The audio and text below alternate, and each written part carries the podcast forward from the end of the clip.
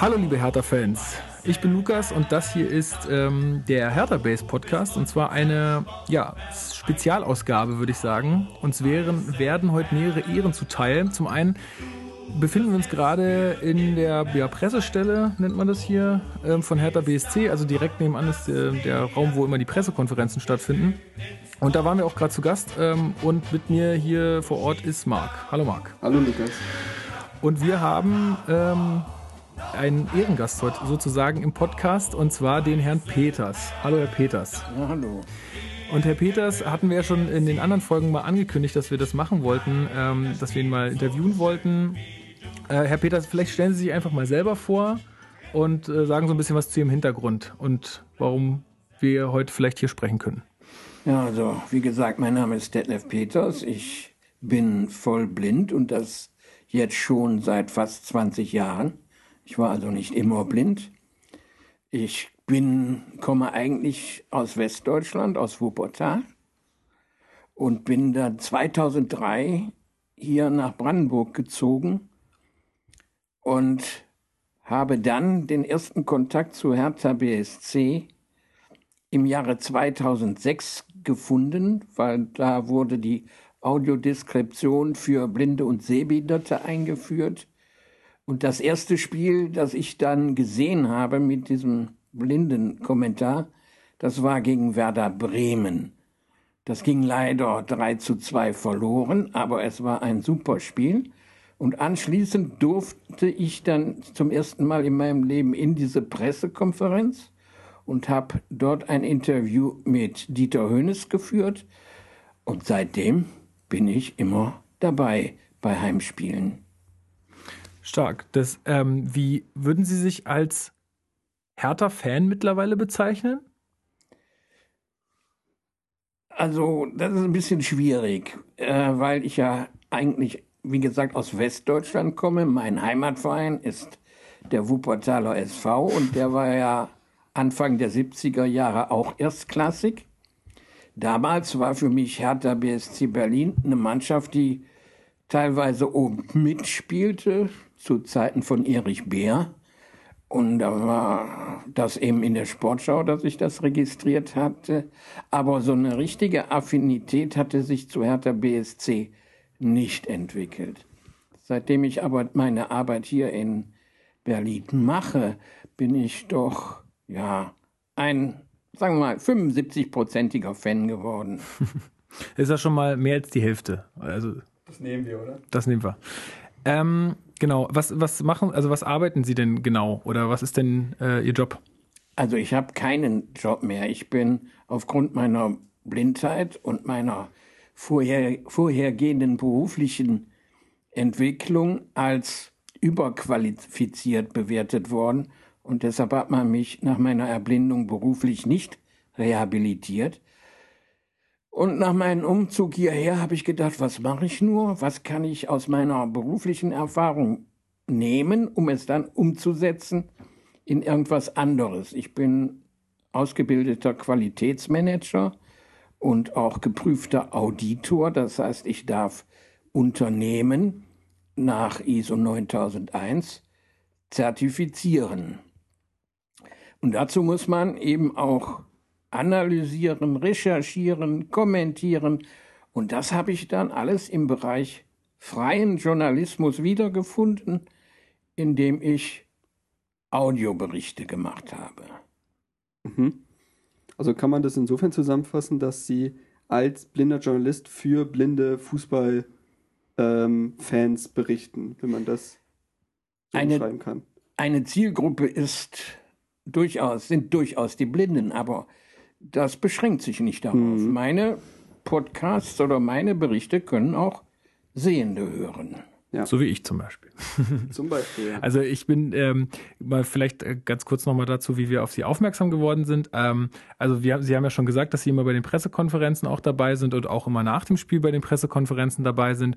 Und ähm, ja, mir sind Sie äh, dadurch aufgefallen, dass Sie immer besonders kritische Fragen gestellt haben. Und wo ich mir halt auch oft gesagt habe, ich finde es schade, dass jetzt Paul oder äh, ja, hauptsächlich Paul dann auch irgendwie teilweise so ein bisschen, naja, sich angegriffen fühlen, weil ich die Fragen durchaus berechtigt finde, beziehungsweise auch äh, sage, dass solche Fragen, auch wenn sie teilweise etwas überkritisch gestellt sind, ja, die Leute darauf, da, dazu auffordern sollen, auch zu reden und ein bisschen was rauszulassen. Wenn, wenn man nur die gleichen Fragen stellt, naja, hat sich jetzt der verletzt oder ähm, wie haben Sie das, die und die Situation gestell, äh, gesehen, dann wird man ja nie was äh, bekommen, was wirklich berichtenswert wäre. Und ähm, ja, insofern bin ich da darauf aufmerksam geworden. Wie würden Sie denn Ihr Verhältnis äh, zu Paul beschreiben? Sie kennen sich ja jetzt schon, ich meine, seit er da, seit der Cheftrainer ist, sind Sie ja auch quasi da. Ähm ja, aber ich habe noch keinerlei persönlichen Kontakt zu ihm. Naja, gut, oder aber zu ihm entwickelt. Wir kennen okay. uns eben über die Pressekonferenzen und ich hatte ab und an den Eindruck, nach einem Spiel ist Paul Dardai teilweise noch sehr im Tunnel. Mhm. Das heißt, der ist gar nicht so offen für die Frage, die da kommt.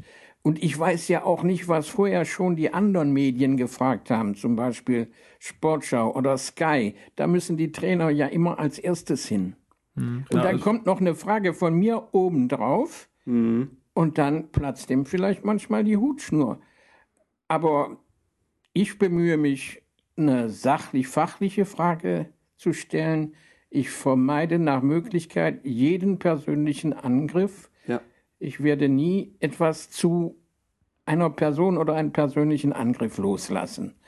Aber wer mit einer kritischen Frage nicht umgehen kann, ja, das ist nicht mein Problem.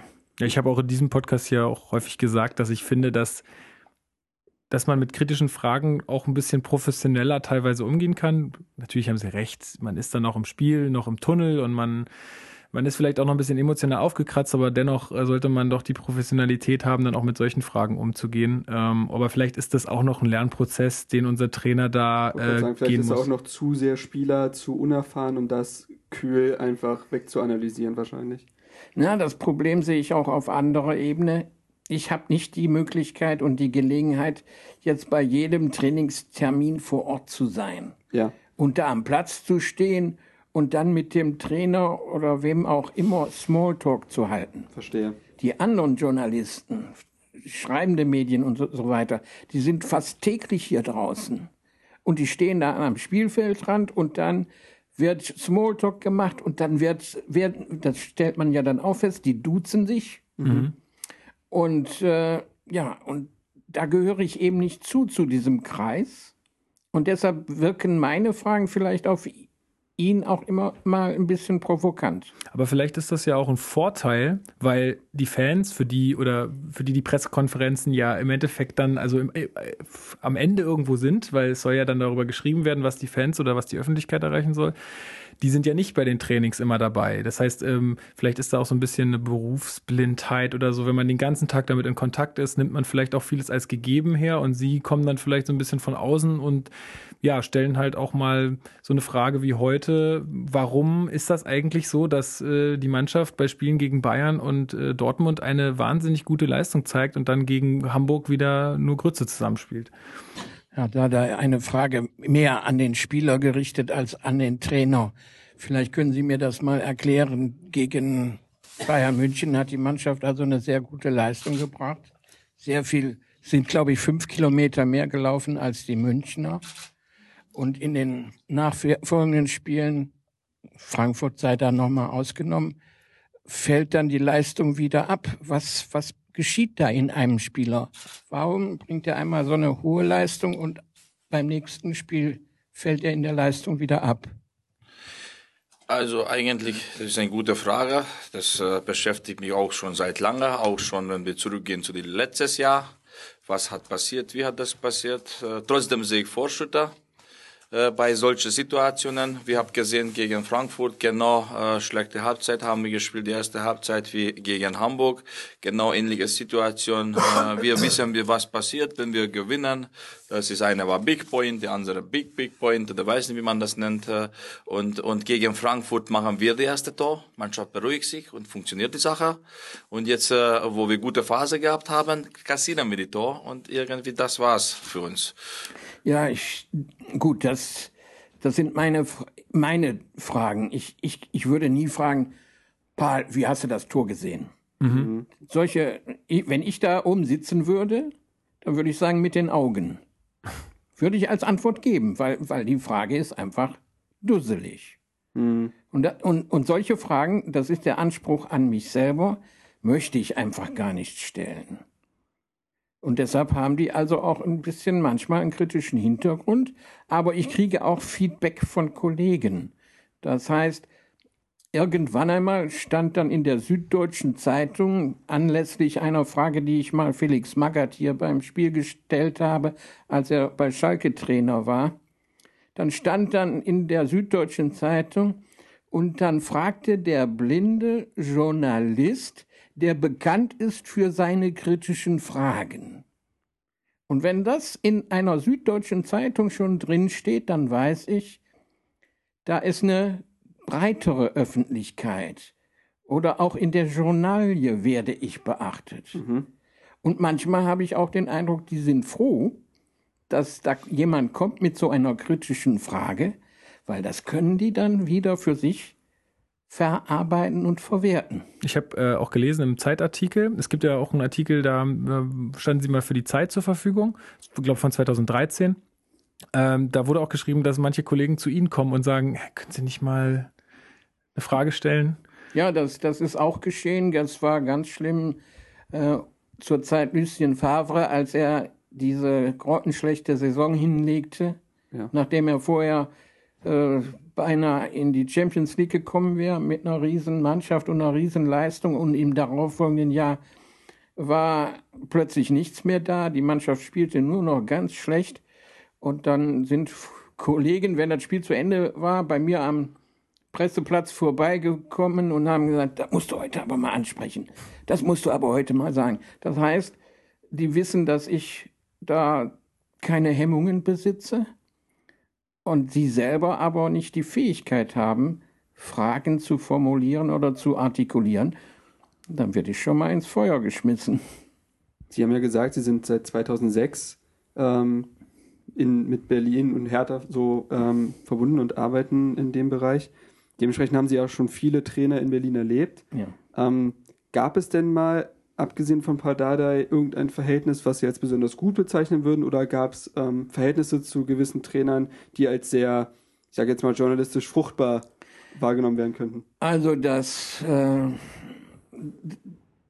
ein gutes Verhältnis, allerdings auch ein recht kurzes Verhältnis, hatte ich zu Otto Rehagel. Ach, okay, ja.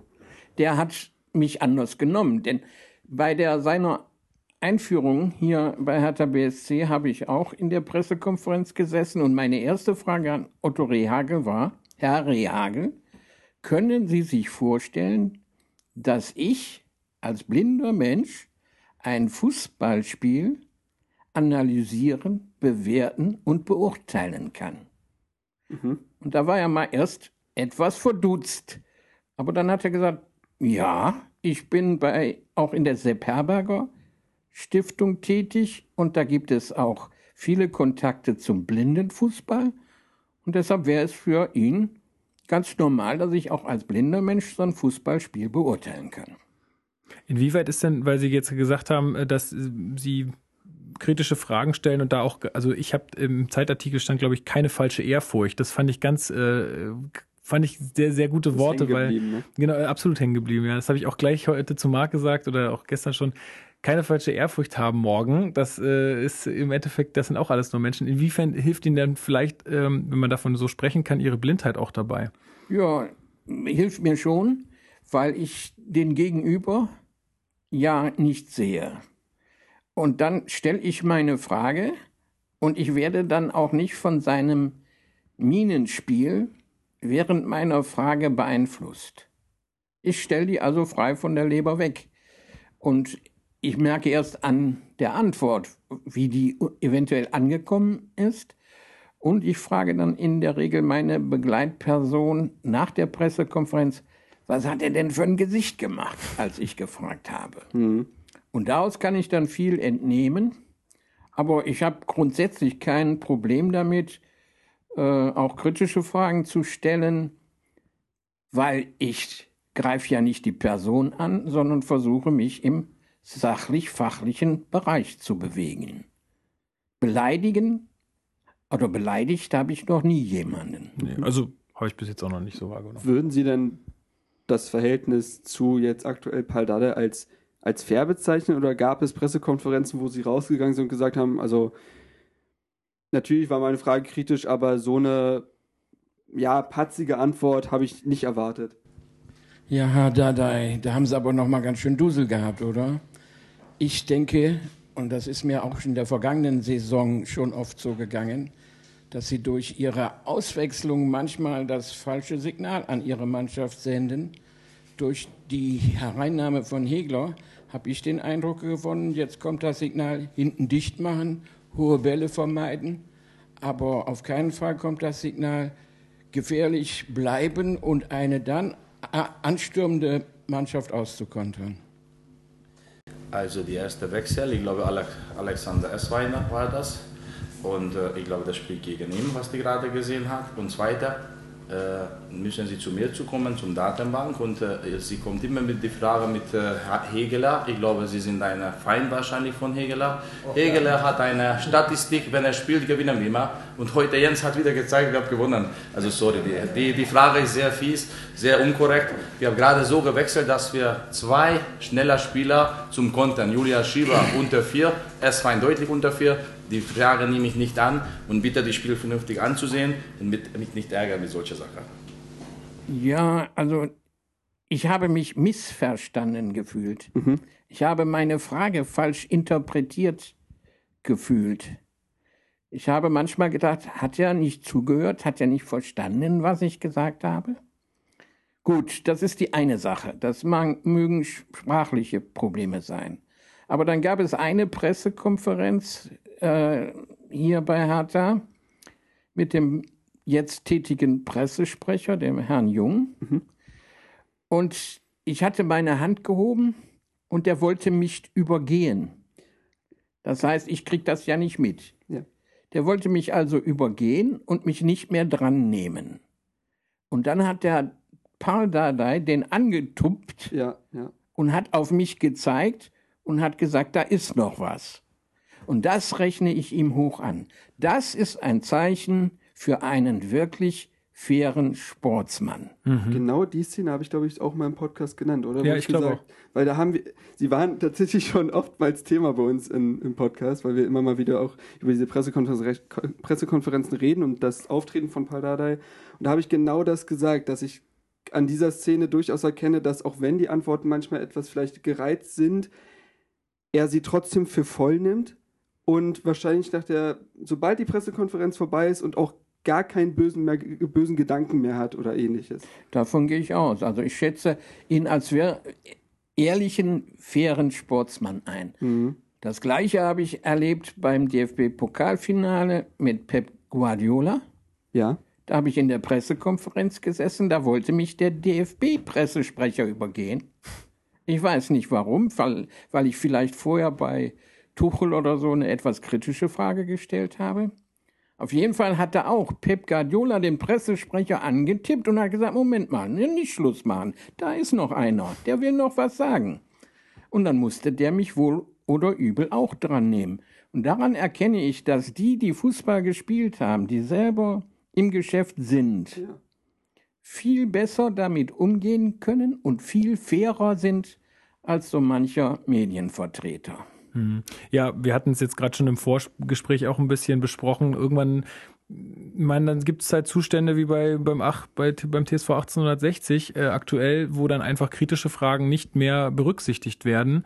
Und da sich dann auch keiner, ähm, ja, darum bemüht, dass, dass es dann trotzdem noch stattfindet. Also, ähm, und wenn es dann die Trainer selber machen müssen, ist ja eigentlich schon zu spät, finde ich. Ähm, also dafür ist ja ein Pressesprecher da, dass der dann sowas auch macht. Aber gut, ähm, ist ja, ist ja den, den Trainern in dem Fall hoch anzurechnen. Sie haben ja auch bei Ancelotti, haben sie, mhm. dem haben sie auch äh, äh, noch Fragen gestellt. Der hat ja auch immer, der war, glaube ich, auch, also ich nehme ihre Fragen immer so wahr, als würden die so ein bisschen Pep reinbringen in das ganze mhm. Standardgeschehen, sage ich mhm. mal so, ne?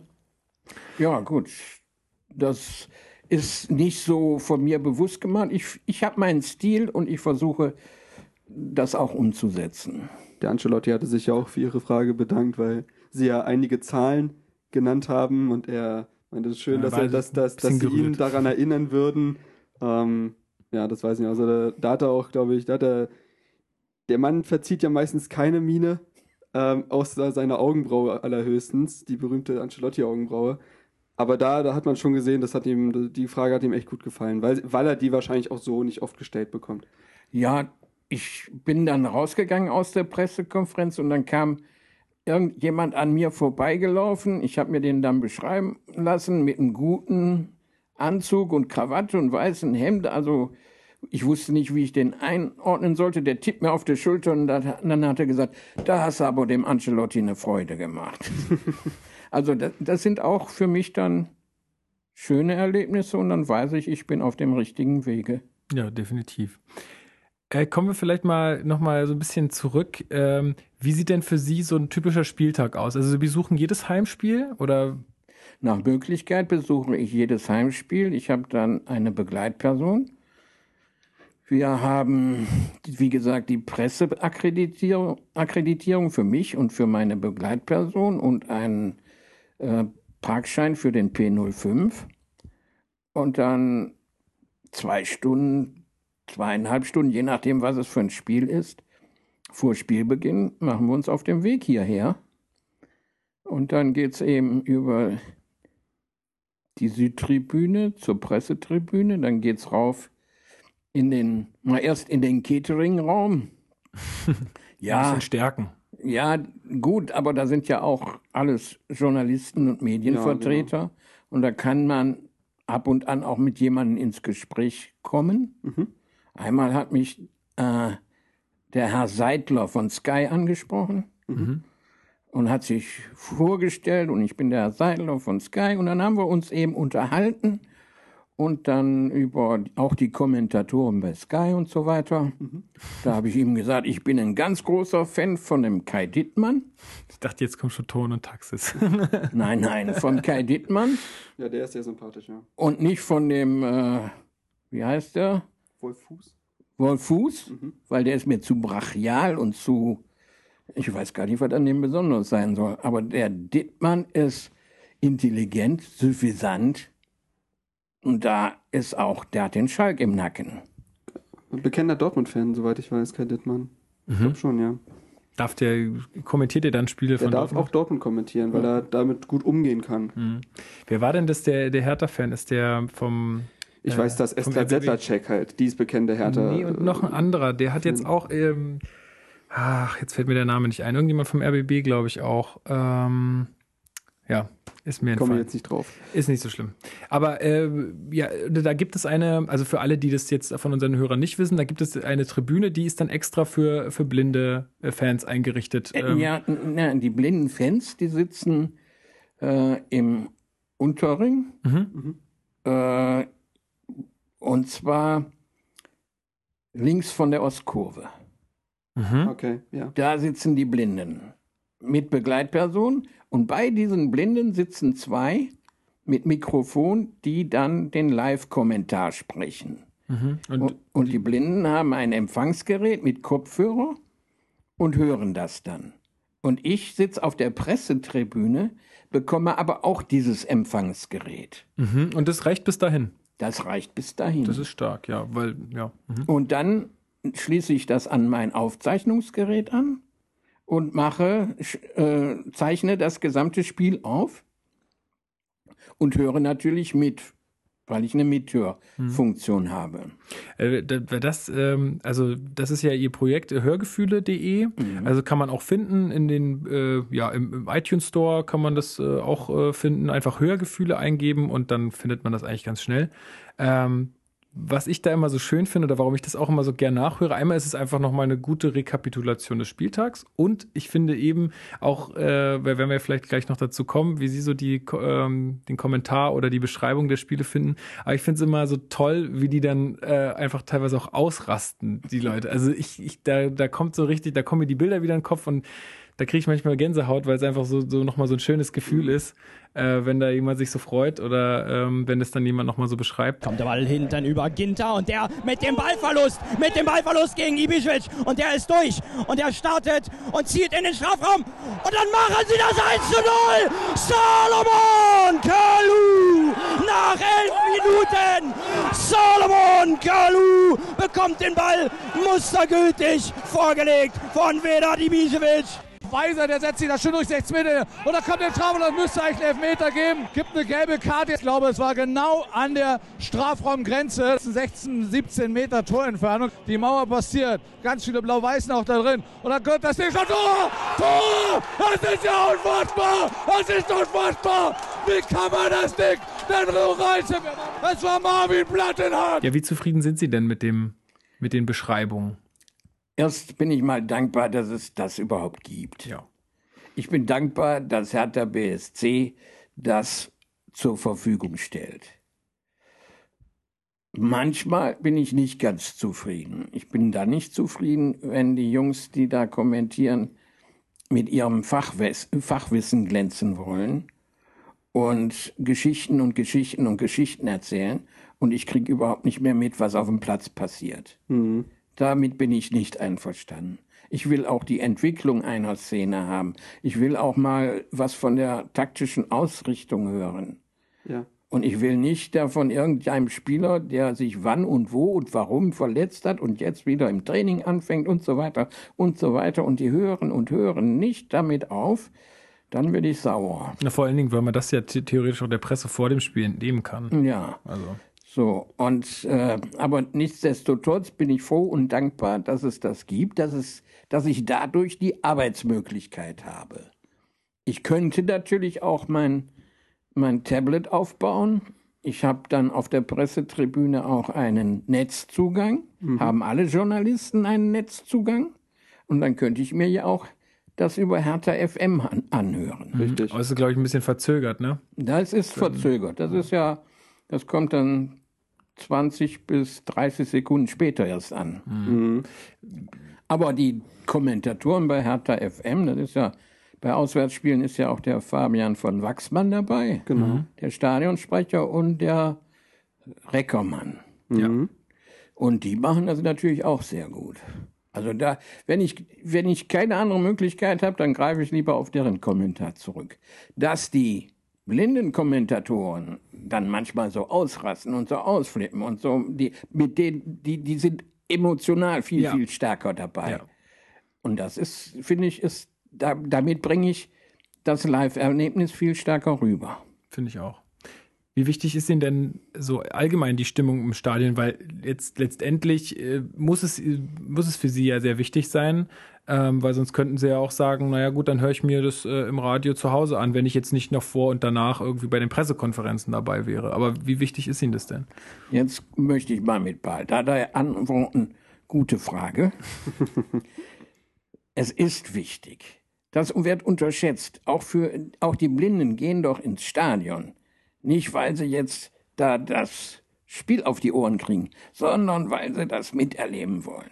Weil sie den Roar in der Ostkurve haben wollen. Weil sie mitsingen wollen und weil sie die ganze Atmosphäre und das gesamte Gefühl haben wollen. Ansonsten kann man sich ja wirklich vors Radio setzen. Also das ist der eigentliche Grund, warum Blinde das machen. Die Atmosphäre, dabei sein. Ich bin dabei. Ich lebe das mit. Das ist so fantastisch, das ist so ein gutes Gefühl, auch für mich, wenn ich da oben auf der Pressetribüne sitze und dann meinen Blick Richtung Ostkurve richte und höre, was da los ist. Aber mir gefällt auch, wenn viele auswärtige Fans dabei sind und von denen kommt dann der Kontergesang. Ja. Das ist doch Atmosphäre, das ist doch, ja, das ist Fußball. Ich wollte gerade sagen, da, schafft, da sieht man, was der Fußball dann wieder schafft. Ne? Dass in dem Moment auch alle absolut gleichberechtigt sind. Völlig egal, mit welchen Voraussetzungen sie ins Stadion gehen. Ja. Ja. Ähm, Ich habe, und zwar gibt es, das hatte ich Ihnen auch im Forschungsgespräch schon gesagt, es gibt ja noch einen anderen, also wir sind der einzige Fußball-Podcast in ganz Deutschland. Nein, es gibt äh, einen Fußball-Podcast, der nennt sich Rasenfunk und ähm, dort gibt es äh, das Format Tribünengespräch und die haben auch mit einer Blinden ähm, ein zweistündiges Gespräch geführt darüber, wie sie Fußball erlebt, was sie so alles erlebt hat und so weiter. Und ähm, sie hat auch gesagt, dass es äh, für sie schwierig ist, durch diese, ähm, durch, also durch die Fangruppen, die ja heutzutage eigentlich nur Dauer singen, dass es kaum noch spielbezogenen Support gibt. Ist das war das mal anders oder haben, wie, wie haben Sie das so erlebt, die Entwicklung? Oder ist, wie wichtig ist Ihnen das? Dass, also, weil manchmal kommt es ja auch vor, dass Hertha, weiß ich nicht, 2-0 oder 3-0 zurückliegt und trotzdem wird noch gesungen. Ja, was heißt, das war mal anders? Ich, als ich jung war, ich habe ja als Jugendlicher auch Fußball gespielt und dann später äh, in Wuppertal die erste Bundesliga gesehen habe, da war das mit der Fankultur noch nicht so weit. Es gab Fangruppen, es gab die, gab immer schon Leute, die dann auch das Trikot trugen, aber das waren, war die Minderheit. Mhm. Die meisten waren seriös, teilweise im Sonntagsanzug. Mhm. Sieht man ja auch immer auf alten Bildern. Ja, und ich bin eigentlich, finde das gar nicht so schlecht, dass es diese Fankultur gibt, weil einmal werden Menschen gebunden, in ihrer Freizeit gebunden, auch wenn man jetzt sagt, ach, Fußball könnten sich auch mit was Geistvollerem beschäftigen. Aber ich finde das gar nicht so schlecht. Äh, dass die auch singen, wenn sie verlieren, ja, okay, das, ist eine Entwicklung, die auch aus England kommt. Das hat was mit Tradition und Verbundenheit zu tun. Jungs, wir, wir stehen zu euch, auch wenn, wenn ihr heute mal da niederliegt. Zur Not feiern wir uns selbst. Ja, warum nicht? ja, aber ich, ist, ist, Fußball ist nicht mehr nur Fußball, sondern ist auch Entertainment. Ja, klar. Das ist richtig. Ähm, aber ich, ich wollte eher darauf hinaus, wie wichtig ist Ihnen das, um ein Spiel zu verfolgen? Also, weil es ist natürlich schon so, dass wenn jetzt, weiß ich nicht, äh, äh, Plattenhart die Linie runterläuft und äh, eine Flanke in den Strafraum schlägt, dann ist dann natürlich brodelt's. auch, genau, dann brodelt oder dann stehen alle auf oder dann geht die ja, Stimmung das, natürlich hoch. Ja, das kriegt man doch mit. Wenn da gute Szenen, klar, ich, ich höre den blinden Kommentar und dann höre ich, wie die Ostkurve reagiert. Und wenn dann es sich andeutet, dass ein guter, schneller Angriff gespielt wird, mhm. dann höre ich das doch, wie die Kurve reagiert und wie, wie, wie die dann plötzlich lauter werden und anfangen anzufeuern und so.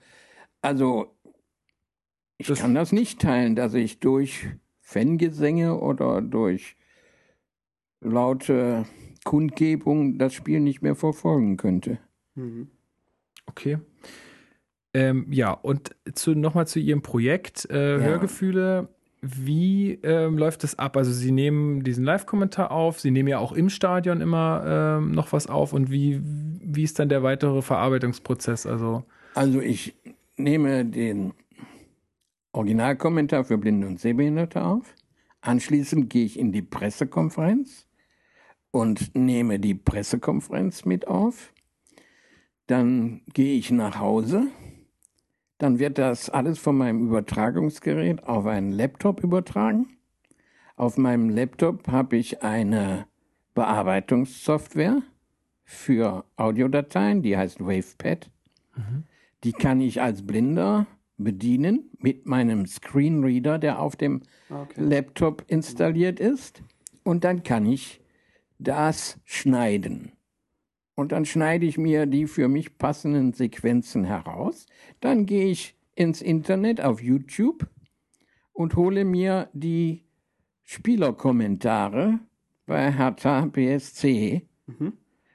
und lade die herunter beziehungsweise äh, zeichne die wieder auf.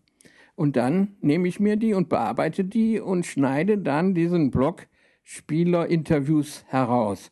Ich nehme die Fragen weg. Mhm. Ich nehme teilweise doppelt oder mehrfach Antworten, versuche ich auch mhm. herauszuschneiden. Und wenn äh, Kalu noch mh, hm, was beantwortet, dann unterlege ich das mit meiner deutschen Übersetzung. Und dann schneide ich das alles zusammen. Und dann habe ich ja meine Erkennungsmelodie. Mhm. Das heißt, das mit dem Ray Chart, Mhm. Wo dann kommt, wo ich dann in Stadionatmosphäre dran sage, die Fußball-Bundesliga, Berichte, Kommentare, Analysen. Genau.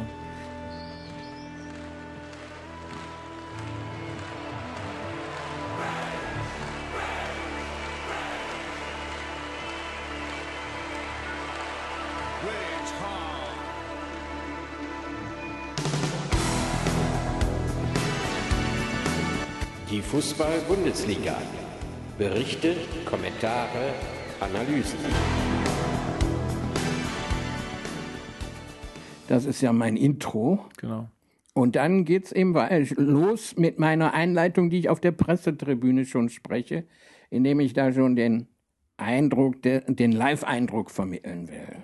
Ja, liebe Hörerinnen und Hörer, heute ist Samstag, der 11. März 2017 und ich befinde mich wie immer im Berliner Olympiastadion, wo heute das Heimspiel der Hertha gegen den BVB Borussia Dortmund stattfindet. Die Herthaner kommen mit einer Auswärtsniederlage zurück aus Hamburg. Dort wurde 0 zu 1 verloren mit einer sehr nahezu mangelhaften Leistung. Die Dortmunder kommen mit stolz geschwellter Brust hier an die Spree, da sie am vergangenen Mittwoch in der Champions League mit 4 zu 0 gegen Benfica Lissabon die nächste Runde erreicht haben. Ich sitze wirklich da und spreche dann so eine Einleitung. Da sollen die Leute äh, mitbekommen, aha, der sitzt wirklich da im Stadion. Die sollen das hören. Deshalb mache ich das auch, wenn da Stadionkommentar im Hintergrund ist oder da Musik läuft. Das, das soll einfach das Live-Gefühl wecken. Ja, und dann kommt natürlich, ich habe dann meine Kommentare, die sind dann immer unterlegt mit einer Hertha-spezifischen Musik. In letzter Zeit nehme ich immer Schulle, Ja, ja. Hertha, Berlin und die Spree, weil ich das finde ich geil. Ja, das Absolut. Das super. finde ich das beste Stück und das passt am besten zu der Hertha. Dieses, Entschuldigung, dass ich das sagen muss, dieses nur nach Hause kommt mir schon irgendwo, Aus den Ohren raus, ja. Ja nicht nur aus den Ohren. Ja, es ist, es ist, sagen wir mal, also ich kann jetzt da nichts dagegen sagen, weil es ist halt unsere Hymne einfach, äh, ob die, ob es jetzt vielleicht andere Hymnen gäbe, die vielleicht geeigneter sind oder so, das, Also ich finde es sympathischer, als wenn bei jedem Verein irgendwie aus Baden-Württemberg das Badener Lied läuft und das acht- oder, oder You Never Walk Strophen hat. Alone. Also das, Das finde ich ist auch ist so ein auch Ding, noch ja. ätzend. Das also, gehört Liverpool und nur Liverpool. genau. Genau, das ist auch meine Meinung. The- You Never Walk Alone ist die Liverpooler Hymne. Die wird aber inzwischen bei Dortmund gespielt, die wird bei Mainz gespielt und die wurde, ich, ich weiß nicht, ob die bei Darmstadt oder irgendein Verein da in der ich glaube, Ecke. es gibt noch zwei, drei andere, die da Bestimmt, auch ja. Und da kriege ich, da kriege ich echt die Krise. Ja. Weil, weil das würde kein anderer englischer Verein wagen, dieses You Never Walk Alone vor dem Spiel zu spielen.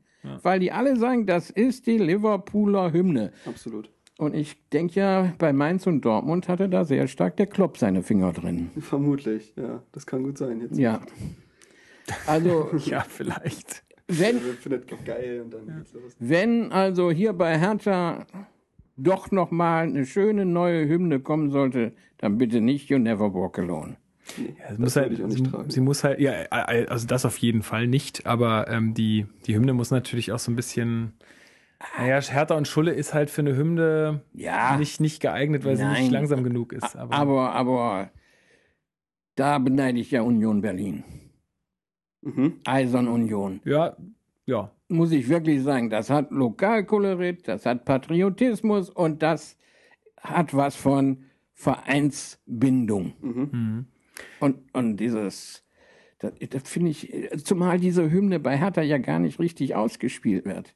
Was ich gar nicht so schlimm finde, muss ich ehrlich sagen. Ich finde ich find es immer Gänsehautatmosphäre, wenn die Ostkurve dann selber anfängt zu singen. Ich fand es auch ganz, ganz, ganz hervorragend, als ähm, der Anschlag hier in Berlin war, ähm, am Breitscheidplatz, und dann die Hymne ja nicht gespielt wurde Ja. und dann die Ostkurve aber selber nochmal angefangen hat zu singen. Wir könnten das eigentlich auch alleine machen. Es wäre gar kein Problem. Die müssten Frank Zander gar nicht einspielen, sondern die, die Kurve könnte die Hymne auch gut alleine anstimmen Das weiß und jeder, was zu loslegen. tun ist, ja. Ähm, aber das, das finde ich jedes Mal ein Gänsehautmoment, wenn dann die Musik ausgeht und die Spieler gerade beim Anstoßkreis stehen und dann diese, diese Hymne von äh, im ganzen Stadion ist, das ist schon immer, das finde ich schon immer richtig gut. Aber trotzdem würde ich mir mal da was Neues wünschen. Ja. So, ja, da würden die Fans wahrscheinlich wieder rebellieren, was Neues, Tradition nee, wegwerfen. Nee, wenn das gut ankommt, wenn das, wenn das Mhm. äh, reingeht, auch gefühlsmäßig reingeht und wenn das was mit Identifikation zu tun hat, Hm. Ja. dann glaube ich, äh, wäre da was möglich. Lotto King Karl in Hamburg. Das ist, dass der da jedes Mal bei Wind und Wetter auf ja diesem schon Kranwagen oft, ich war steht, ja schon ist oft in Wahnsinn. Hamburg, weil mein Onkel ist ja seit 20 Jahren HSV-Fan, Dauerkarteninhaber, fährt jedes Wochenende von Berlin nach Hamburg und so. Ähm, und er hat mich schon ein paar Mal mitgenommen. Das ist auch eine geile Stimmung und es ist auch geil, dass das jedes Mal live und persönlich performt wird und das nimmt, das nimmt sich nie was an Kraft, sondern Jetzt es bleibt letztens, so. als Frank Zander Geburtstag hatte und im Stadion war, dachte ich, naja, dann nimm dir doch mal jetzt das Mikrofon und dann geht's los. Er kann nicht mehr singen. Habe ich so. letztens gelesen. Der Mann ist ja jetzt auch 75 Jahre alt. Ähm, der hatte, glaube ich, eine OP oder ähnliches. Das ist nicht mehr für Okay. ihn drin. Gut, Leider. das wusste ich nicht. Ja. Ähm, ja, Nee, ist schon okay. Okay. Äh, Sie hatten ganz kurz Union Berlin angesprochen. Es ist ja nun zurzeit so, ähm, dass die äh, auf dem aufsteigenden Ast in der zweiten Liga sind. Wie verfolgen Sie denn äh, unseren Nachbarn? Ja, das verfolge ich auch bei Sky. Verfolge ich die Zweitligaspiele. Und ich finde das eine super Entwicklung. Und es wäre toll, wenn die auch in der ersten Liga spielen würden. Dann wäre mindestens das Olympiastadion Noch einmal einmal mehr. mehr ausverkauft. Ja, absolut. Also ich auch voll meine Meinung. Ich habe richtig Lust, dass Union aufsteigt. Ich finde es auch. Ich habe jetzt viele neue Arbeitskollegen, weil ich jetzt gerade den Job gewechselt habe, die auch Unioner sind, ähm, mit denen ich mich auch gut unterhalte. Jedes Mal, immer wenn ich dann erzähle, dass ich Hertha-Fan bin, kommt immer erstmal so ein distanziertes äh, oder so. Aber dann Das ist dann nur der erste. Ja, das ist nur das erste erste Flachs, Beschnuppern, aber ähm, nee, also ich muss auch sagen, ich hätte richtig Lust auf wieder auf Stadtderbys. Ja, man reibt sich Ähm. dann wenigstens wieder mit dem Verein, was Hertha momentan überhaupt nicht hat. Also Hertha würdest du, glaube ich, auch an Attraktivität und Profil würde dazu gewinnen, wenn man wieder ein Derby hat, weil das zeichnet ja auch Vereine wie Dortmund oder teilweise aus, dass sie dieses Derby haben, was so viel wert für sie ist. Wann hatten wir das das jetzt? Gegen Cottbus und selbst da war es eher so, naja, wir brauchen halt ein Derby. Ja, warten wir mal ab, wenn die Leipziger kommen. Ja, ja. Das wäre was. Das, das sind Ja, obwohl ich das auch nicht Derby nennen würde. Nein, Also, Derby nicht, aber zumindest regionsmäßig. ja. Zwar ist Hertha Westberlin gewesen, aber immerhin wäre mit Leipzig käme ein Ostverein, also aus der gleichen geografischen Richtung und da kommen ganz viele Zuschauer mit. Und dann wird das, je nachdem, wie lange das dauert und wie das läuft, kann es dann mal im Umfeld oder im, in der öffentlichen Meinung einen Derby-Charakter bekommen. Also zumindest was die Zuschauerzahlen angeht, auf jeden Fall. Ähm, kann natürlich aber auch dazu führen, wenn Union aufsteigt, dass äh, natürlich die den ganzen, äh, also die, die viel Aufmerksamkeit bekommen, äh, was, also was jetzt Berliner Fußball angeht, weil sie das erste Mal dann auch erste Liga spielen würden. Ähm, gut, der Verein hat jetzt auch gar keine, also zumindest im Stadion gar keine Kapazitäten mehr, um Nee, noch mehr nee. Zuschauer aufzunehmen. Ähm, aber ja, trotzdem wär, würde so ein Derby, glaube ich, Hertha BSC nicht schaden. Ich finde auch, das würde nicht schaden und dann kann sich ja das Management von Hertha BSC beweisen. Kann doch in dem, wie sie es tun und was sie tun, zeigen, wir sind nach wie vor die Nummer eins in Berlin. klar. Ja, und, und das erfordert dann ein bisschen mehr Kreativität auch von Managementseite. Gutes Thema. Ähm, wie, wie nehmen Sie denn seit dieser Saison diese ganze neue Marketingstrategie? Wir nennen jetzt Dinge wie ähm, We try, we fail, we win. oder Startup seit 1892. Wie nehmen Sie diese Dinge wahr? Ich- Also ich nehme nur wahr, dass jetzt auf Teufel komm raus getwittert wird. Da wird ja schon fast mehr getwittert als bei Dortmund. Das ist ja auch schon unheimlich viel. Und ich bin mir gar nicht, also ich, ich weiß nicht, ob da einer da bei Hertha sitzt, der äh, Twitter-Beauftragter ist. Und, und dass dann da in Twitter stehen dann Aussagen, PD sagt, bum, bum, bum, bum. Ja. MP sagt, Das bum, sind die, bum, das bum, sind die bum. Pre Pressekonferenzen. Die Aber, aber, aber da habe ich immer den Eindruck, die twittern nicht selber. Die werden getwittert. Ja, also äh, Sie meinen jetzt, dass Hertha BSC quasi die Aussagen von Paul Dardai, Michael Preetz. Äh, Ja, es entsteht der Eindruck, als wenn sie das selber twittern würden. Pretz twittert schon mal selber, wenn er, über seinen eigenen Account. Ne? ja, und wenn er, sagen wir mal, neuen, neue Spielerverpflichtungen oder sowas genau. vermitteln kann. Dann macht er das selber. Aber was Hertha BSC da zusammen twittert, oh je, oh je. Ja, ich, ich, sag mal, es ist halt ein schmaler Grad, würde ich immer sagen. Also es ist natürlich ähm, klar, ähm, es sind verschiedene, Fußball führt ja auch Generationen zusammen. Äh, es gibt ihre Generation, es gibt unsere Generation, es gibt noch äh, Generationen dazwischen, es gibt auch noch jüngere Generationen und die müssen irgendwie alle ja abgeholt werden. Ne? Und ähm, Ich twitter auch. ja, sicher, aber vielleicht auch auf eine ganz Art, andere Art und Weise, als, ähm, als jetzt es noch viel jüngere Menschen machen würden. Ich, ich kann, also ich kann ihre, ihre Kritik da total nachvollziehen. Ähm, aber ich finde auch gerade die ganzen, die ganzen Marketingaktivitäten, die Hertha jetzt macht, es ist halt immer schwierig, alle mit, in ein Boot zu schiefen und immer alle abzuholen, gerade wenn man sich neu ausrichtet. Dass äh, manche Sachen an einem vorbeigehen, okay, die gehen an mir vorbei, dann sind sie weg. Ähm, und ich nehme das mit, was ich halt gut finde.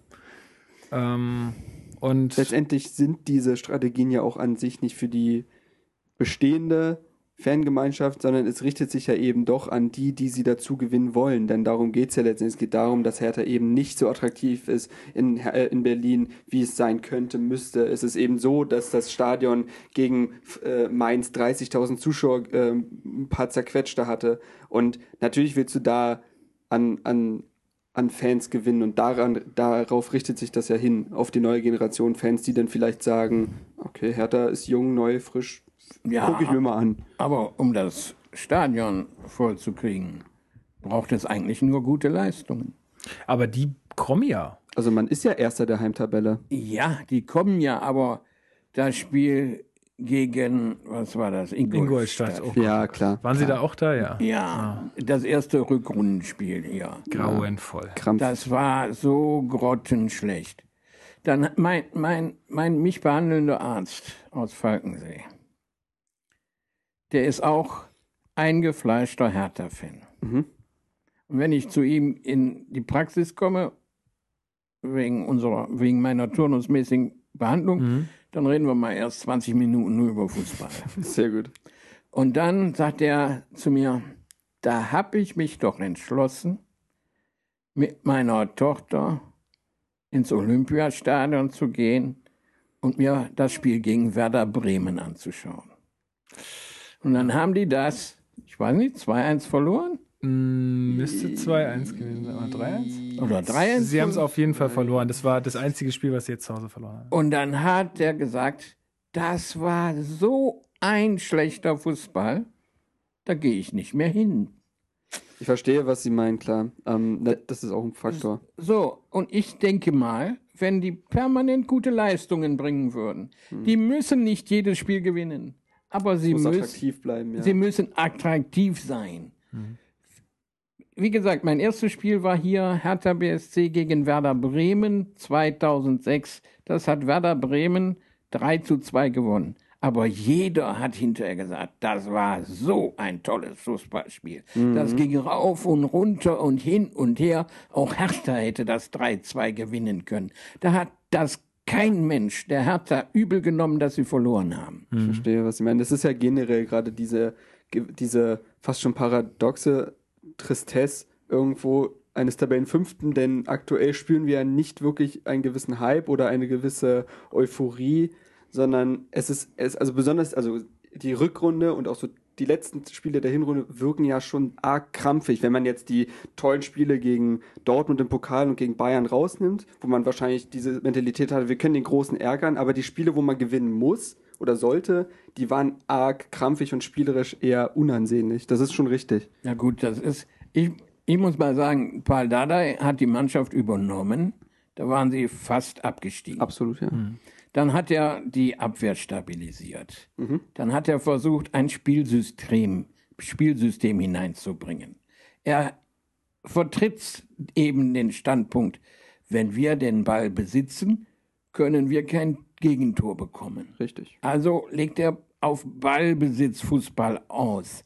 Und das geht eben nicht immer temporeich. Da wird hin und her geschoben, mal wieder zurück zum Torwart und hin und her geschoben und dann schön Dreiecksspiel. Und bis die dann mal erst vorne sind, Absolut, genau. dann ist, so, da sagen die Zuschauer, ach du meine Güte, was ist das denn für ein Fußball? Ja, es ist halt, es ist halt auch wieder dieser berühmte schmale Grad zwischen, okay, wir spielen erfolgreichen Fußball und wir spielen schönen Fußball. Ein Spiel von Werder Bremen ist immer, kann man sich immer angucken, weil da passiert immer was.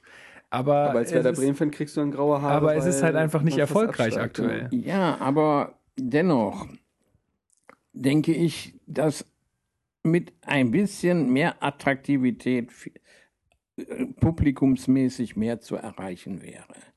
Ja. Und dann würden wir wahrscheinlich eine Diskussion neues Stadion gar nicht führen müssen. Was ist denn Ihr Standpunkt äh, zu, der, zu der Sache? Also, weil es jetzt da auch wieder irgendwelche neuen Gerüchte gab, die anscheinend ja auch Komplett dementiert wurden Ja. mit dem Reiterstadion, ja.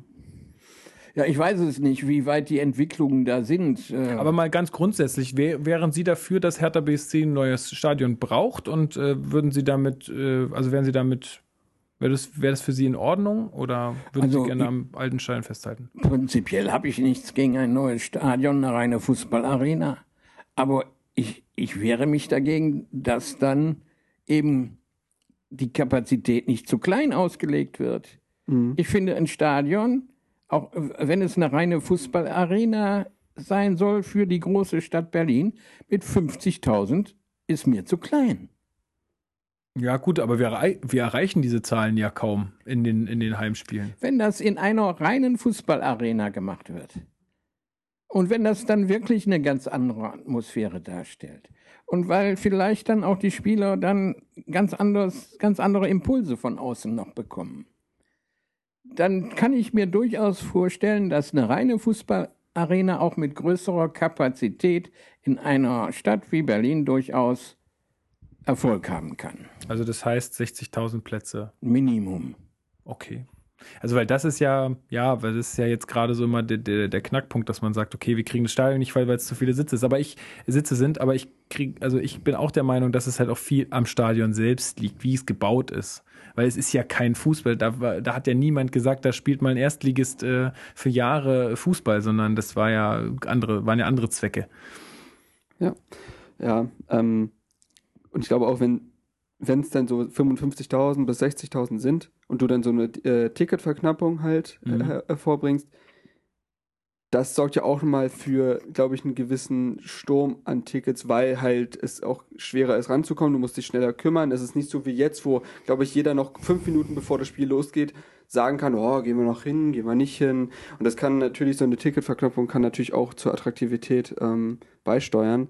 Ähm, über das Thema, wo das Stadion steht, können wir uns nicht unterhalten. Das wären reine Spekulationen. Es gibt dies und das Gerücht, aber das würde, glaube ich, jetzt zu nicht viel Ja, es führen. waren ja auch schon die Gerüchte, die in Brandenburg anzusiedeln. Und das wäre, da würde man sich einfach ins Knie schießen, Ja, denn das- Och, ich äh, hätte nichts dagegen. Wenn denn in Falkensee Schön in. Falkensee. ja, schön, ja, klar. Ist für mich dann jedes Mal eine Auswärtsfahrt. gefühlt. auch gut. Genau. Au- Waren Sie schon mal auswärts irgendwo dabei? Nein. Nee. Nein, das ist, äh, Ist auch schwierig. ist schwierig, weil ich müsste, ich müsste eine Begleitperson haben. Mhm. Und dann müsste ich mich ja dann bei dem auswärtigen Verein wieder zusätzlich akkreditieren. Mhm. Das geht ja dann nicht über eine Dauerakkreditierung, sondern immer eine Einzelspielakkreditierung. Ja. Das ist ein riesengroßer Aufwand und ich glaube nicht, dass eine Person mich nach München begleiten würde. Aber vielleicht sowas Nahes, sowas Wolfsburg, Leipzig. Ach, Wolfsburg möchte ich nicht hin. Ach, dann lieber gar nicht auswärts. Nein, Wolfsburg tut mir leid. Das ist für mich kein, kein Fußballverein. ja, gut, das ist. Äh, Auch wenn ich jetzt hier jemanden vergraule. nö, ich glaube nicht, dass uns so viele, ich meine, so viele Wolfsburg-Fans gibt es auch nicht. Genauso wie das für mich Bayer Leverkusen 04 kein Fußballverein ist. Ich habe ein ganz anderes Gefühl da, weil, aber auch das liegt wahrscheinlich auch wieder am Alter, denn seitdem ich Fußball wirklich, mental, wirklich äh, voll mitbekomme, sind für mich Leverkusen und Wolfsburg Erstligisten. Ich bin damit aufgewachsen, dass die für mich präsent sind. Ich verstehe ja auch den Punkt. Ähm, aber ich habe da immer bei Leverkusen und Wolfsburg habe ich immer noch so ein bisschen anderes Gefühl. Besonders bei Leverkusen. Ich finde, Leverkusen ist von der Fankultur ja nochmal anders als Wolfsburg. Also die, die ich habe das Gefühl, die haben nochmal mehr Bock. Also wenn, bei Wolfsburg reden wir sogar bei Champions League Partien davon, dass das Stadion nicht ausverkauft ist. Da, Ja, ja. da fängt es ja dann eher an. Und das hast du in Leverkusen eigentlich nicht. Ähm, gut, führt vielleicht zu weit. Ja, finde ich aber. Ich als ge ehemaliger Wuppertaler. Ja. Und dann Bayer 04 Leverkusen. Das Bayerwerk ist in Wuppertal gegründet worden. Stimmt, ja. So, und dann gehen die nach Leverkusen und dann peppeln die da eine Fußballmannschaft hoch. Und das war ja nicht nur Bayer 04 Leverkusen, das war ja auch noch Karlsruhe Jena gab's. Krefeld-Uerdingen. Mhm. Bayer, Uerdingen, ja. Krefeld-Uerdingen. Stimmt, ja. Die, war, die waren gl- zeitgleich in der ersten Bundesliga. Und dann hat der Bayer-Konzern irgendwann gesagt, zwei Vereine können wir nicht mehr unterstützen, also haben sie Krefeld das Geld entzogen. Und wo sind die? Naja, Das weg. weiß Die sind nicht. weg vom ja. Fenster. Ja, das stimmt. Ja, das Und so ist, würde ähm, es Bayer 04 Leverkusen ganz genauso gehen, weil die haben auch keine große Fankultur. So wird es ja auch Wolfsburg jetzt dann wahrscheinlich. ja, gehen. nebenan liegt Köln. Köln, Düsseldorf, das sind alles größere Vereine, wenn man das einfach von So. der Fanbasis her nimmt. So, ja. und deshalb, tut mir leid, ich kann Bayer 04 Leverkusen überhaupt nichts abgewinnen. Mhm. Ja, das verlangt ja auch keiner. Also man muss ja, man muss ja nicht alles toll Da finden. ist mir so ein, das ein, S das ist mir so ein SC Freiburg lieber. kann, kann ich absolut verstehen. Ich glaube, das Einzige, was man halt verlangen kann und muss, ist, dass, dass man dann diesen Verein wie Leipzig und weiter zumindest mit gesundem Menschenverstand und Respekt gegenübertritt und eben nicht Plakate gegen Rangnick rausholt und Ja, ja, das ist, das, das ist schon klar. Ja, also ansonsten sage ich jedem das sein und man muss das gar nicht geil finden. Für mich sind es ja auch, für mich, mich interessiert ja Leverkusen in dem Sinne nicht, außer es geht jetzt ums rein Sportliche und die sind das Konkurrenten oder sonst was. Ansonsten, was juckt Ja. mich Leverkusen? Aber ähm, klar, das ist äh, zumindest mit Respekt gegenübertreten und dann ist das auch vollkommen okay. Genau. Kommen wir nochmal auf Ihre Person mehr zurück. Genau. Ähm, Sie haben auch gesagt, äh, dass Sie mal sehend waren. Also Ja. Sie wissen, oder im Zeitartikel habe ich zumindest gelesen, dass Sie auch wissen, wenn jemand sagt, äh, das war ein schöner Pass, dann wissen Sie auch, was das heißt. Also inwiefern bringt Ihnen das einen Vorteil auch bei der Analyse oder bei der, bei der ähm, Bewertung von so einem Spiel? Ja, weil ich selber mal Fußball gespielt habe, weil ich sehen konnte, dann weiß ich natürlich, wie die Raumaufteilung ist, wie sich so ein Spiel darstellt und äh, über, ja, allein schon über Ballbesitz und welche Personen Ballbesitz haben, kann ich schon einen Rückschluss auf die Spieltaktik und die Spielordnung ziehen. Ich weiß ja dann ungefähr, wer welche, wer den Ball bekommt, wer ihn hat, wo er ihn weiterspielt, wo sich das Spiel abspielt. Ja, ja. Und daraus kann ich dann auch so ein bisschen die Taktik oder die Ordnung ablesen. Also das, das ist ähm, meine, meine Fähigkeit zu abstrahieren. Das heißt, ich kann mir das vor meinem geistigen Auge vorstellen. Klar, das ist viel wert dann, ja. Das, das, das ist gut, aber das, das habe ich schon immer gekonnt, auch als Sehender gut gekonnt. Ich war jemand, der über Bilder gelernt hat. Ich konnte sehr gut über Bilder, also visuelle Wahrnehmung, etwas aufnehmen. Und deshalb ist das eigentlich gar nicht so ein großes Problem. Also können Sie auch heute noch auch nicht nur äh, Mannschaftsleistung bewerten und ein Spiel bewerten, sondern auch individuelle Leistung von Ja. Spielern. Also Sie können sagen, dass ein Mitchell Weiser der Mannschaft sehr viel gibt, beispielsweise. Den ich sehr, sehr vermisse zurzeit. Das tut jeder Berliner, ja. Ja, aber wie wir auch gerade auf der Pressekonferenz gehört haben, ich glaube, die Erwartungen werden sehr überhöht aktuell. Klar, es ist kein Messias, aber Aber man hat doch seine Leistungen gesehen. Das war doch mal, das war doch der einzige, der auch mal was anderes riskiert hat, der mal alleine losgegangen ist. Der versucht hat, mit Sicher. Tempo und Geschwindigkeit jemand, Leute auszuspielen, um Räume zu schaffen und dann gute Hereingaben zu spielen.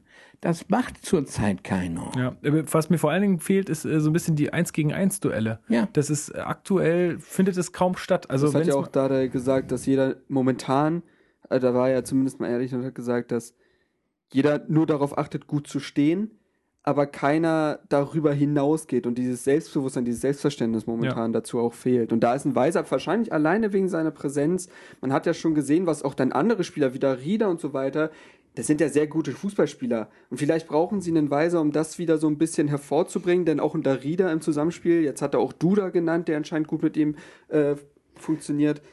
Vielleicht ist ein Weiser auch für die anderen Spieler als, äh, weiß nicht, als leistungshebender Spieler wichtig. So, ich denke, der Weiser setzt Impulse. Mhm, Ja. Genau. Das ist es. es ist, da kommt was Überraschendes, da kommt was anderes, da rechnen die Gegner nicht mit. Ich weiß nicht, ob er selber damit rechnet, aber er, er bringt jedenfalls was, was anderes und setzt seine Mitspieler dadurch oftmals in Szene. Stimmt, ist ein guter Instinktfußballer, das stimmt. Ja, und das finde ich, das, das fehlt total.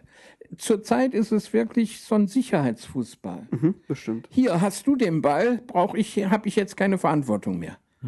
Ich muss jetzt keinen Kopf haben, wo ich den hinspiele.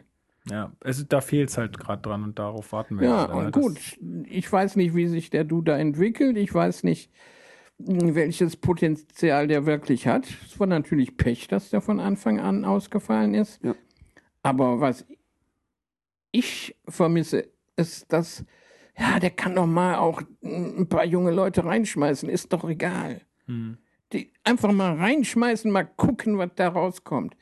Da machen doch die anderen auch. Pulisic mit, mit 18 spielt der Champions League. Der da in allem krass. Leverkusen, wie heißt er? Ich nicht, mit 17 Jahren. Der Kai Havertz. ja. Das, das ist doch nicht so, dass das, wer weiß, was für Überflieger wären, aber die werden da reingeschmissen. Mhm. Also der, wo man am meisten das Gefühl hat, ist ja Maxim Mittelstädt momentan, der ja auch gegen Frankfurt die Vorlage gespielt hatte, gegen Dortmund im Pokal 90 Minuten gespielt hat. Ähm, Ja, aber ich würde auch mal sowas Frisches im Mittelfeld versuchen oder hm. Na gut, da haben wir ja jetzt erstmal noch Gut. jemanden, den, den wir erstmal Der testen. Duda, der darf, der gilt ja jetzt quasi erstmal als als Neuzugang. Das ist so, richtig. so und Und als Jugendspieler auch fast. Fast aber der ist ja, schon. wie alt ist der? 22 gerade geworden, Ist ja. auch nicht so alt. So, so, und ich denke mal, gut, da, da haben, das ist, was Hertha zurzeit spielt, ist überwiegend Wittmeier-Handschrift. Mhm. So hat er schon unter Bubble gespielt. So hat Hertha schon unter Bubble gespielt. Das Gefühl habe ich auch häufig, dass ähm, Rainer Wittmeier da einen ganz großen Anteil auch hat. An, Ja, also ich habe es mal beschrieben, also das, was das, was Jogi Löw und Klinsmann waren, ist wahrscheinlich Wittmeier und Dada bei Hertha. die ergänzen sich so gut. Ähm, ich würde Dardai gar nicht seine fußballisch-taktischen Kompetenzen absprechen wollen. überhaupt nicht, Erst, also ich glaube, er ist natürlich ein extrem guter Motivator, ehemaliger Spieler, war immer schon jemand, der auch Verantwortung übernimmt und der den Verein gut kennt. Dementsprechend wird er einfach ein sehr guter Motivator und ein guter Trainer in der Kabine sein. Ähm, so wie ich das verstanden habe, ist er durchaus dafür da, äh, die offensiven Ideen einzustreuen und Wittmeier ist für defensive Spielaufbau und all das zuständig, also für die übergeordnete Taktik quasi. Ähm, also so habe ich mal gelesen, wäre es wohl. Ähm, aber klar, Wittmeier hat taktisch gesehen einen extrem hohen Anteil. Ist ja auch ein absoluter Taktikfuchs, das sagt ja jeder, der in der Branche arbeitet. Ähm, weil wir jetzt gerade bei Weiser waren und weil er so ein bisschen der Heilsbringer oder als Heilsbringer gerade gehandelt wird, ähm, weil es ist ja auch jetzt so die große Diskussion, warum ist Hertha immer so rückrundenschwach? Was haben Sie da? Ich weiß nicht, ob das so stimmt. Das Ja, war in der halt vergangenen sehen, ne? Saison so okay. Aber das, jede Mannschaft hat im Laufe der Saison eine Phase, wo sie mal ein bisschen einbricht. Es sei denn, sie heißen Bayern München, Mhm. die können einbrechen und gewinnen trotzdem. Das ist richtig. Oder Borussia Dortmund. Aber alle anderen Mannschaften haben, haben ihr Tal. Und das kommt bei Hertha so immer so ein bisschen in der Rückrunde, weil ja, die, diesmal hat der Dada die ja mächtig unter Druck gesetzt mit, sein, mit seiner 60-Punkte-Forderung. Ja.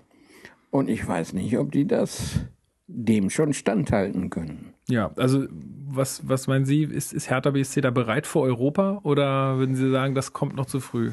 Ich würde mir wünschen, dass die vielleicht noch ein Jahr Europa außen vor lassen können, um wirklich eine Mannschaft zu formen, die das dann auch bewältigen kann. Noch sehe ich keine europäische Reife. Mhm.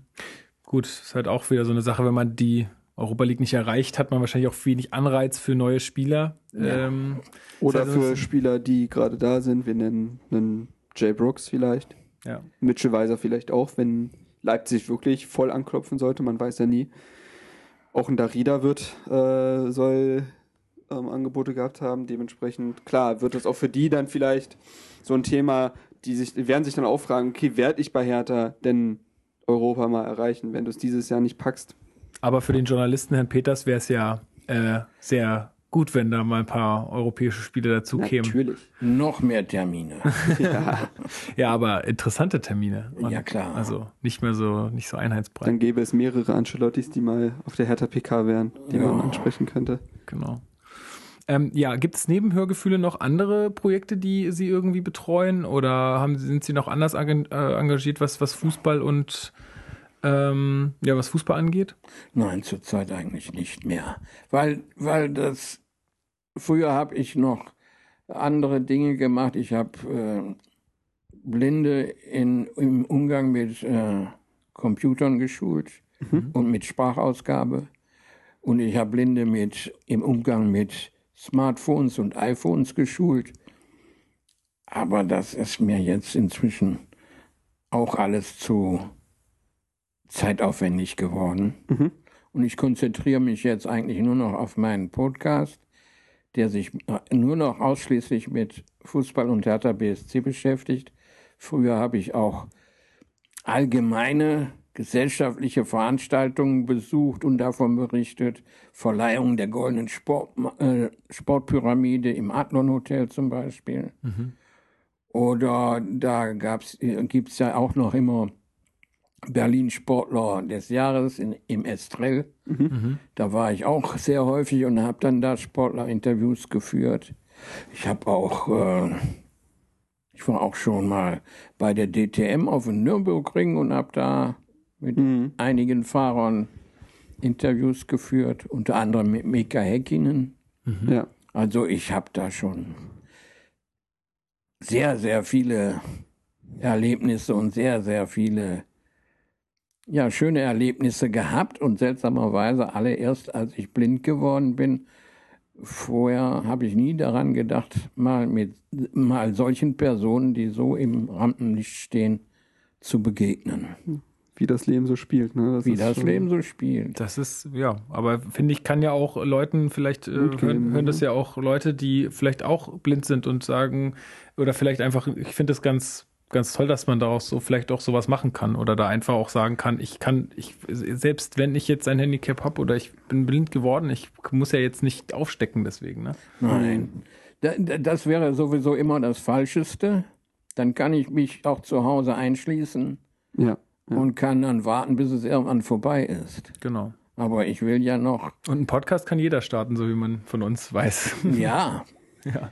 ich will ja, ich will ja noch mein, ein bisschen Leben leben und das nach Möglichkeit lebenswert. Natürlich. Vielleicht sind sie da halt auch für gewisse Zuhörer einfach ein Vorbild, weil Ja.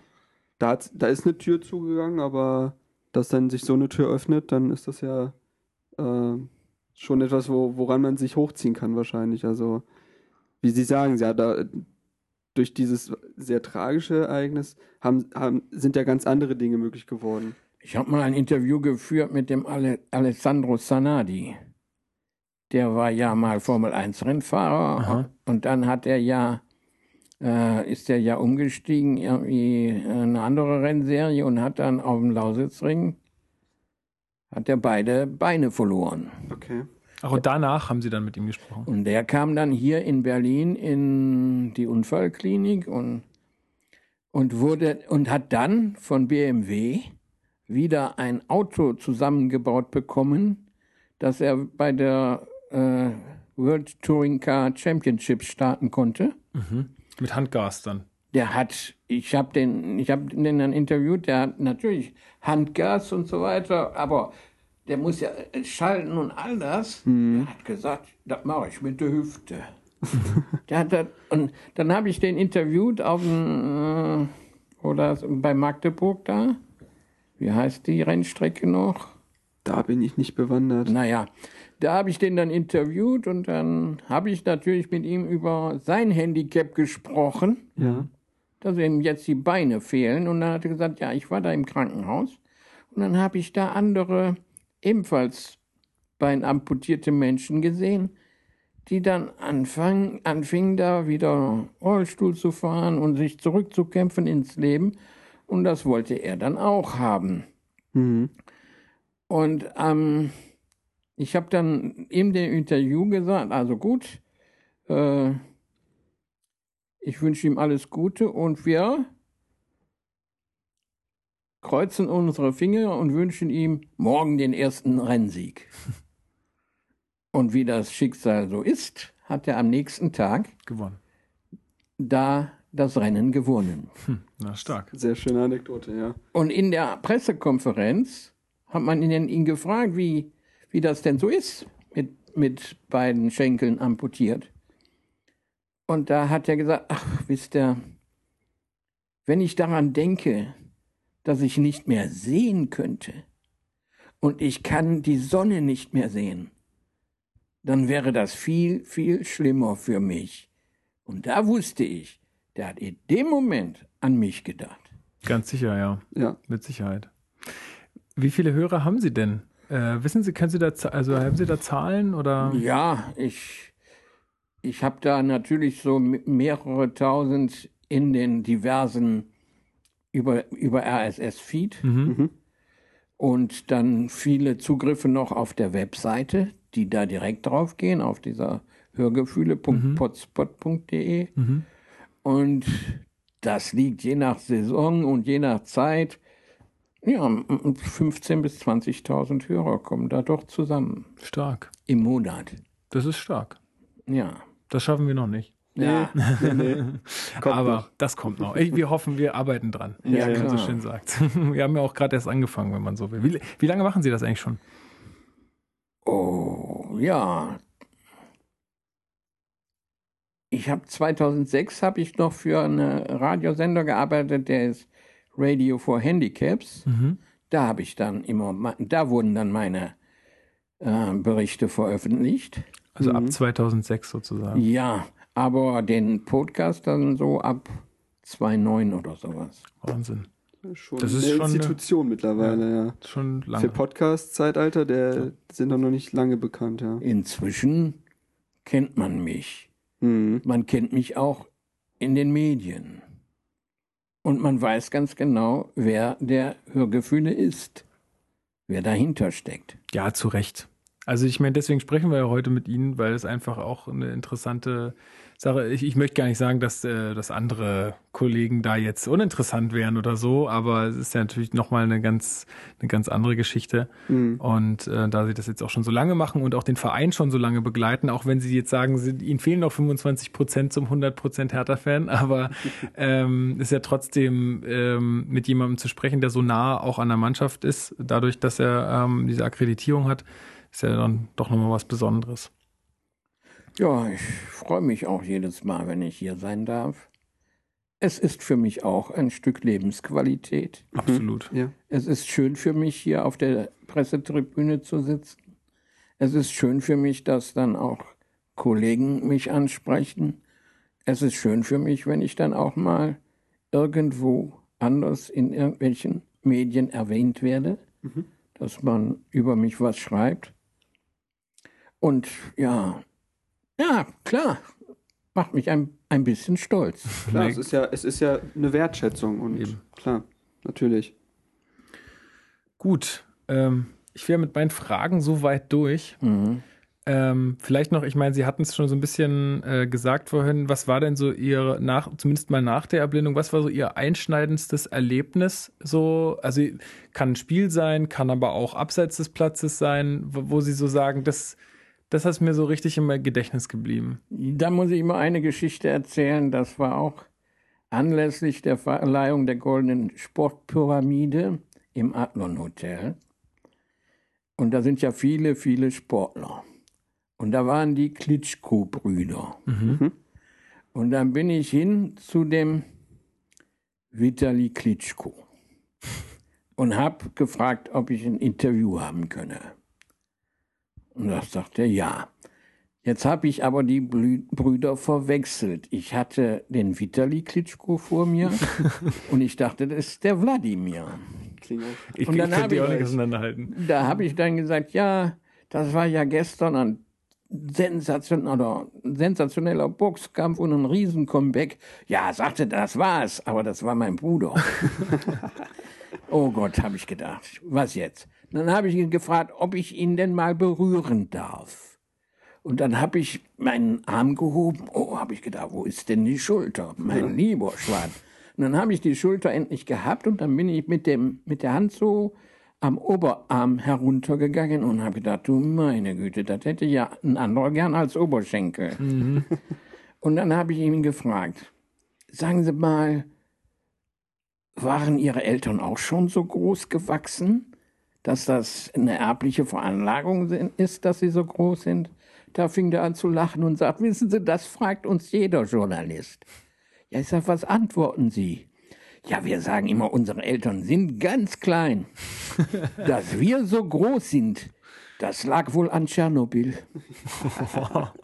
Ja, das ist ein schöner Umgang mit der Sache. Ja, das sind Anekdoten. Ja, klar, ist klar. Davon habe ich ganz viele. Der, Ja. der Mika Häkkinen fasst mir während des Interviews auf den Bauch. Ich bin ja nicht gerade der Schmalste.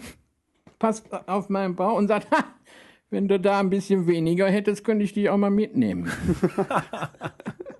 Schön, ja. Das ist ja bestimmt Aber oh, ich oh, finde es ich find's dann auch schön, dass halt die, diese Stars und Sportler anscheinend auch nicht extreme Ängste davor haben, so, so direkt zu sein und auch mal sich einen Scherz zu erlauben. Ja. Denn das könnte, dieses Gefühl könnte ja, glaube ich, bei vielen Menschen gleich aufkommen, dass man sagt, okay, der, der hat ein Handicap, er ist blind, ich kann mir gar nichts erlauben. Ja. So, weil das gleich taktlos rüberkommen würde oder Das ähnliches. ist ja auch. Nee, nee, die haben keine Berührungsängste. Das ist ja gut. Die meisten nicht. Ich habe mit dem Franz Beckenbauer ein Interview geführt und auch da und dann äh, kamen wir dann irgendwie auf Blinde zu sprechen und ich, ich habe dann gesagt, er spielt ja gerne Golf und da gibt's auch Blinde, die Golf spielen. Ach, sagte, da kennt er einen. Sagte, der haut auf die Kugel. Hoffentlich auch in die richtige Richtung und auch zum Ja, Loch hin. klar. Der, ich weiß auch, wer das war. Der hieß äh, Ivas. Ivas, ach, der spielte mal bei Unna Eishockey. Mhm. Ivas Weiden. Und der hat dann, nachdem er erblindete, ist er umgesattelt auf Golf. Und ich habe das auch mal ausprobiert. Man kriegt den Ball dahin gelegt und dann kriegt man den Schläger in der Hand und dann so, in die Richtung wird man so ein bisschen ausgerichtet und ja, jetzt hau mal drauf. Okay. Also ich habe ich hab das auch mal ausprobiert, so ein paar Abschläge zu machen. Das ist nicht so einfach. Das ist nicht einfach. Ich habe mal Blindenfußball ausprobiert. Das, ist, das fand ich mega interessant. Also da wird ihm halt klar irgend sowas Augenklappenartiges aufgesetzt und der Ball hat ja dann eine Rassel oder ähnliches, also etwas, was einen Ton erzeugt im Ball. Und das ist, also das war eine interessante Erfahrung, mal so Fußball zu spielen. Kennen Sie, kennen Sie äh, die Sportart Goalball? Ja, das ist aber, das ist ja, da sind ja drei Mann auf einer Genau, das ist Linie so. und Ah, mit diesem länglichen Tor. oder? Genau, Ja, mit dem, ja. mit dem was die ganze Breite ist das, einnimmt. Wird das nicht bei den Paralympics, ja, ja, das gespielt? sind, Hat meine alte Firma hat da nur mal eine Mannschaft unterstützt aus Nürnberg. okay. Die sind wohl auch recht gut. Also die sind irgendwie deutscher Meister auch da und ähm, spielen irgendwie auch beste Bundesliga und wir haben die da irgendwie ausgestattet. Also haben die so ein bisschen. naja. Blindenfußball ist da doch schon noch etwas interessanter. Mhm. Verfolgen Und- Sie das oder? Ja, und ich möchte ganz gerne in diesem Jahr finden hier die Europameisterschaften Ah, okay. in Berlin statt. Okay. Im Blindenfußball. Wo, wo finden die statt? Wissen? Weiß ich noch nicht Mhm. genau, aber da möchte ich ganz gern, da halte ich auch die Ohren offen, weil da möchte ich ganz gerne drüber berichten. Ja, Ja. klar, bietet sich an. Und das wird eine, eine schöne Sache. Ich denke mal, ich weiß noch nicht. Die haben ja schon mal ein, ein Freundschaftsspiel gegen die Türkei gespielt. Das war direkt am, an der, auf der Wiese da vorm, vorm Reichstag. Ah, okay. Mhm. Da wurde dann so ein Feld aufgebaut mit Auch so schlecht. Banden. Mehr brauchen die ja nicht. Ja, ja. Und dann kam man, das ist da irgend so eine Militärmusikkapelle, dann wurden Nationalhymnen gespielt. Und dann ging das los mit dem Fußballspiel und dann waren natürlich viele Touristen und die guckten dann da und ich bin immer da durchgelaufen und habe dann die Zuschauer gefragt, was sie denn davon halten. Waren ganz interessante Aussagen dabei. Kann ich mir vorstellen. Gibt es das auch noch zu hören irgendwie ähm, als Podcast? Ich, so weit habe ich, glaube ich, nicht zurück. Nein, nein, nein, das habe ich nicht als.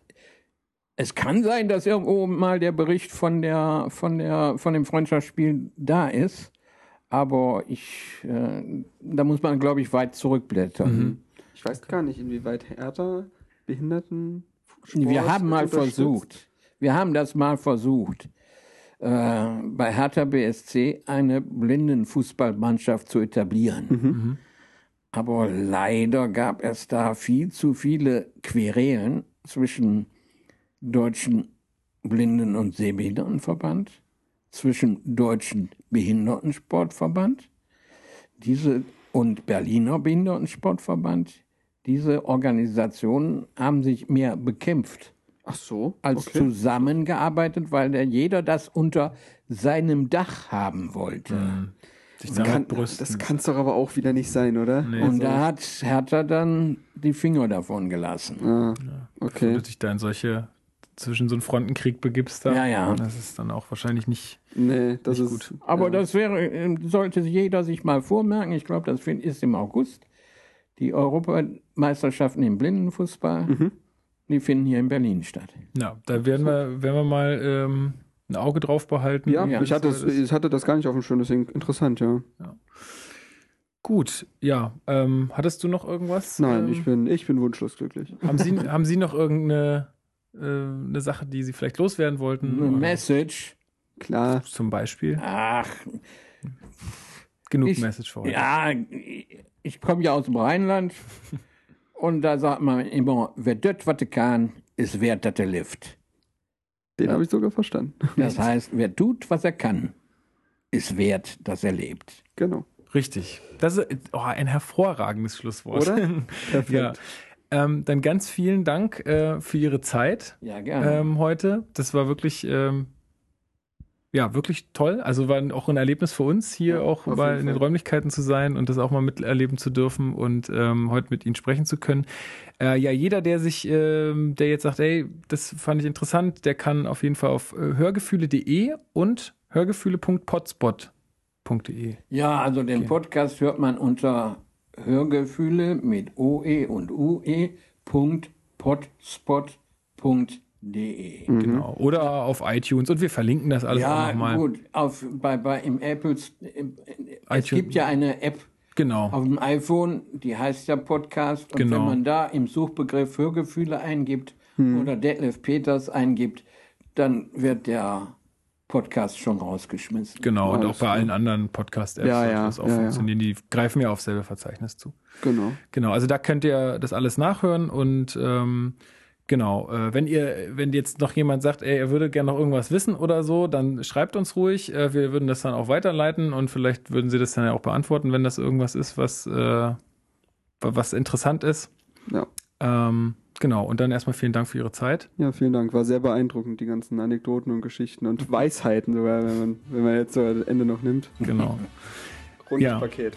Alles klar, vielen Dank. Gut, dann also vielen Dank fürs Zuhören an alle und wir machen uns jetzt auf den Heimweg. Ja, Bis dann. bis dann. Tschüss. An dem schönen Strand der Spree, dort spielt Hertha